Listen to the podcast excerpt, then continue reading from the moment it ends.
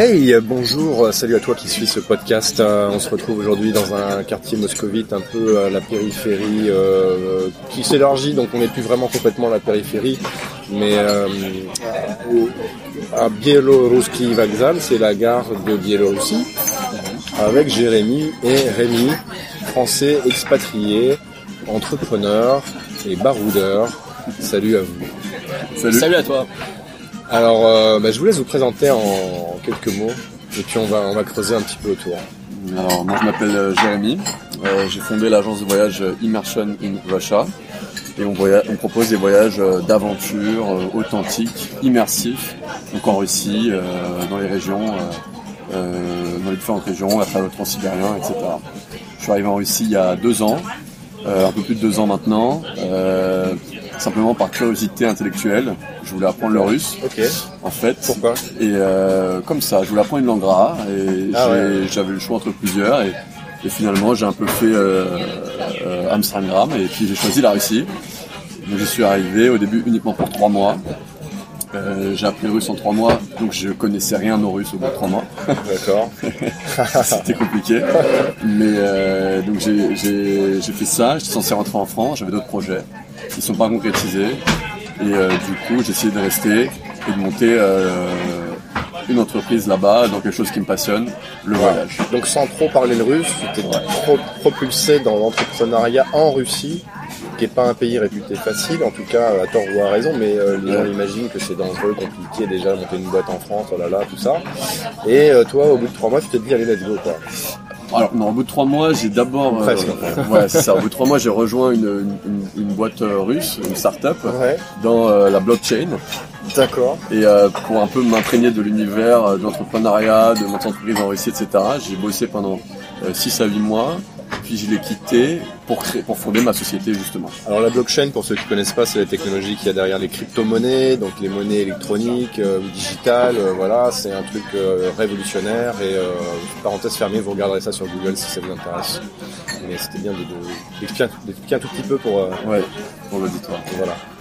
Et toi, du coup, Rémi Et donc moi, Rémi, euh, donc je suis fraîchement diplômé de l'école centrale de Lyon. D'accord. Je suis arrivé en Russie il y a 7 mois maintenant euh, pour faire mon stage de fin d'études en fait, Ok. euh, dans une entreprise pour laquelle Air Liquide, que Ouais. je cite et que je remercie d'ailleurs, Ouais. euh, pour laquelle j'avais travaillé en France euh, par le passé en stage de césure et donc euh, je les ai rejoints en Russie pour euh, finir mes études. Ok.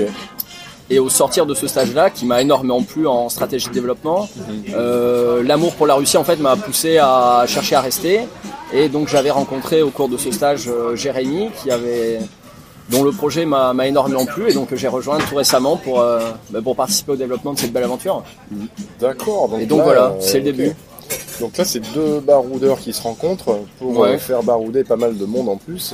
Et oui. C'est ça. Et, euh, Eh oui. et c'est intéressant parce que là, on va sortir des sentiers battus, on va sortir des, des- des programmes tout faits, tout carrés, euh, où il y a des milliers de personnes qui passent exactement dans les mêmes parts finalement. Et on va rentrer plus dans des choses un petit peu euh, sur mesure. Et on a une soupe qui arrive. Et on a la soupe qui arrive. Oh, спасибо. Хорошо. Спасибо большое. Раз. Ah, t'as bien mené, là. Нет, это не девайс. А. Это кто по бизнес-ланчу Toi, t'as pris ça, toi А вот Non, это я, pas bien. харчо и борщ. Moi j'en ai pris un. moi. Стал харчо и Ah, mais- ah, ouais. toi, t'as pris ça, toi Moi, j'en ai C'est pris peut-être un. toi qui as Ouais. fait ça du coup. Ouais. Parce que moi du coup j'ai pas pris ça. Mais... Супу большой такой. Ah, Attends, attends. C'est Ouais, ça. c'est ça. Ouais, ça c'est le tien. Voilà, Alors j'ai- attention, parce qu'il faut passer au-dessus du On a téléphone. un peu de logistique, on est dans un petit bar à soupe et là il y a des soupes magnifiques qui viennent d'arriver sur la table. Euh, Un assortiment de trois soupes. on, va, on va essayer de vous les filmer pour euh, vous les montrer sur l'Instagram ou ailleurs. Parce que là il y a du borsch, il y a un truc à. ça doit être euh, tikvieni soupe. Comment on dit en français ça c'est euh, pot- euh, potiron, je crois. hein. Potiron, petit Ouais, ou euh, comment ça s'appelle Bon peu importe, c'est un truc orange. ça a Potiron, très très c'est bon. potiron. Et un espèce de bouillon avec un œuf qui flotte. Euh, la Là, c'est le chi, c'est le traditionnel. Ah le fameux chi. Voilà. Un des premiers trucs que j'ai appris en russe, c'était Shi Non, c'est pas Dakasha, la Pisha Nasha. Shi Dakasha, Pisha Nasha. Ouais. C'est le Shi de Kasha et une autre nourriture. En gros, c'est un vieux truc soviétique d'antan. Et euh, je crois que ma, ma première prof de russe nous avait appris ce truc-là. Je sais pas pourquoi je l'ai retenu, parce que j'avais pas retenu grand-chose d'autre, mais, mais voilà.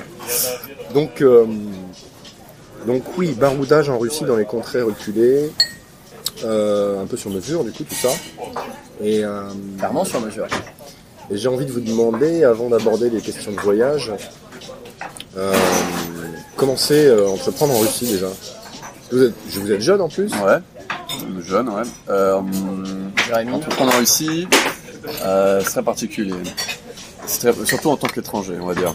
Euh, moi, je vais comparer ça à la France. J'ai pas entrepris en France, mais j'ai beaucoup de, de retours sur, sur ce qui se fait.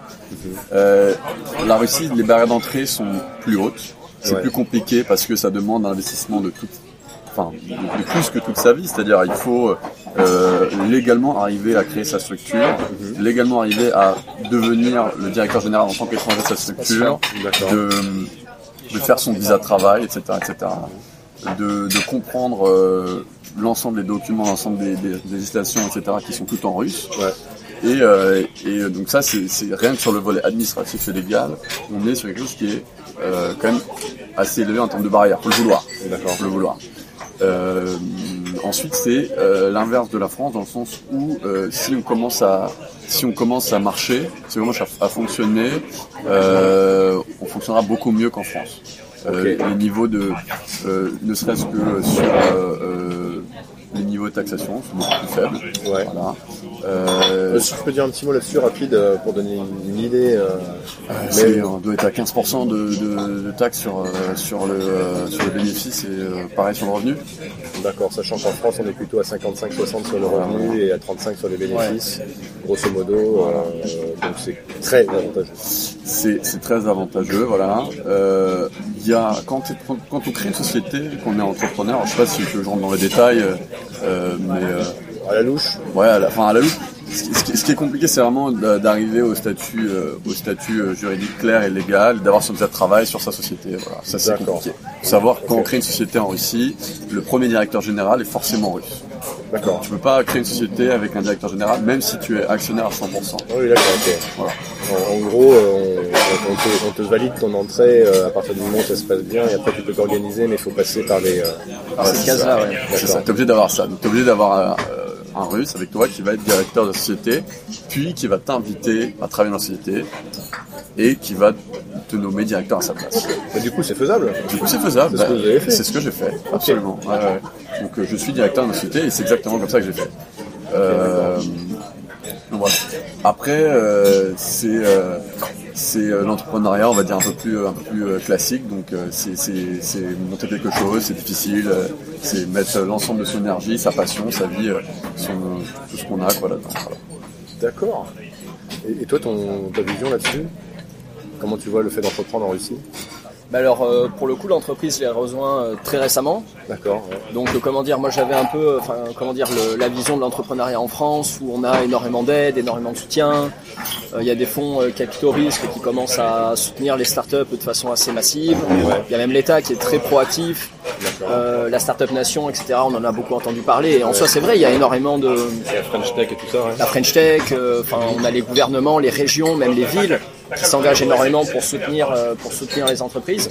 Ici en Russie, je sais pas si c'est si le cas, mais en tout cas, euh, comment dire, euh, mon stage que j'avais fait chez Air Liquide m'avait donné une vision un peu de l'environnement macro macroéconomique de la Russie. Ouais. Et en Russie, l'environnement, comment dire, des entreprises tend plutôt à la consolidation. C'est-à-dire qu'il y a même d'année en année de moins en moins d'entreprises. C'est curieux, mais c'est un peu, euh, c'est-à-dire des entreprises qui se regroupent, des entreprises qui se rachètent. D'accord.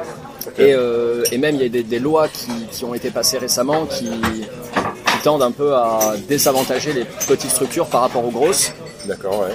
Et euh, ce qui est entre guillemets malheureux pour les pour l'économie dans son ensemble, euh, pour les performances des, des petites structures qui sont celles qui créent le plus d'emplois. Mais, mais qui voilà, ça c'est la grande différence que j'ai remarqué avec, avec la France. Ouais. Et en soi, nous en tant que Français, on peut s'en féliciter. Ça, ça comment dire, ça crée plus de barrières du coup pour notre activité ici en Russie, mais comment dire, il faut le vouloir et avec un peu de d'huile de coude, de bonne volonté, d'ingéniosité, de créativité, je pense qu'on peut on peut déplacer les montagnes. Ouais, et puis Avec une bonne énergie, on peut tout faire. En fait. Avec une bonne énergie, Ça, on peut a- tout faire. a- moi, ce que m'avait dit le, le président de la Chambre de commerce et industrie franco-russe, Ouais. qui est un Français. euh, on, va revenir au voyage dans un instant. hein. Ouais. pas, c'est c'est un peu technique et entrepreneurial, mais voilà, ça peut être intéressant aussi parce qu'il y a pas mal de, gens d'entre vous qui ont envie de, de, enfin, qui se propulsent dans l'idée de travailler en Russie un jour, donc c'est quand même euh, intéressant d'aborder le sujet. Ouais. Et du coup, ce que, ce que, que cette personne, euh, quand même placée dans la communauté euh, française qui est là depuis longtemps m'avait dit, euh, c'est que euh, il y a quand même ce, c'est- on a encore cette idée en Russie qui existe que on va, on va commencer par te dire non, c'est pas faisable. Ouais. Non, c'est pas faisable. Non, c'est pas faisable. Par principe. Euh, voilà, par principe. En fait, en fait, en réalité, ce que lui m'avait dit, c'est que tout, c'est que euh, Par principe, c'est niette. voilà, c'est ça, c'est que euh, euh, rien n'est faisable, mais tout est possible. C'est-à-dire qu'en fait, on va toujours te dire non, mais il y a toujours une manière de le faire. Et, et- et- et c'est ça, il faut, il faut vraiment euh, s'accrocher, Ouais. euh, euh, constamment pousser dans la direction que, que- que l'on veut atteindre. euh, et euh, à terme, les, les- les- c'est- on sera vraiment récompensé pour le coup. Alors, si, on s'accroche, on est récompensé. ferme, il y a plein d'autres portes à tester et à essayer Voilà, et Et voilà, il faut pas vraiment jamais lâcher le, le morceau. Et c'est uniquement en, en essayant, en essayant, en essayant que on aura des, des résultats. Mais du coup, les résultats seront vraiment à la hauteur de, de- De- de- du pays. Voilà, c'est ça. D'accord, les efforts seront largement récompensés au bout d'un moment. Ouais. Génial. Les efforts sont toujours récompensés, Ok. globalement. Super. Alors, euh, le thème de, de ces podcasts et de- des, des contenus euh, qui sont faits pendant ce voyage de deux mois, c'est euh, c'est à la rencontre de l'imprévu, de l'inattendu. Et là, on s'est on s'est rencontrés parce qu'il y a le côté baroudage, euh, il y a immersion dans ce que vous faites aussi, enfin dans le, nom- de votre boîte. Euh, et, moi, mon podcast, c'est voilà, Russie.fr en immersion. Donc, dit, il faudrait quand même qu'on s'en parle un petit peu et, euh, et qu'on voit s'il y a des choses à faire ou pas. Et voilà, c'est la fin de ce premier épisode.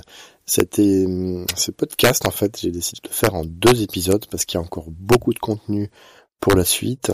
On va notamment euh, te parler de ce que l'on va faire ensemble avec euh, Immersion in Russia et cette équipe de choc. Euh, je te propose un deuxième épisode où l'on va parler de la question écologique en Russie, question qui est une valeur très forte aussi comme pour moi, euh, dans l'équipe de Immersion in Russia, ce que j'ai pu découvrir au cours de cette interview avec un immense euh, plaisir. Bref, on se quitte euh, pour ce numéro. Laisse-nous, laisse-moi ton commentaire comme d'habitude sous ce podcast. N'hésite pas à partager autour de toi. Et euh, et on se retrouve comme d'habitude en image, en image euh, sur l'Instagram et sur YouTube. À très vite pour ce deuxième épisode. Merci.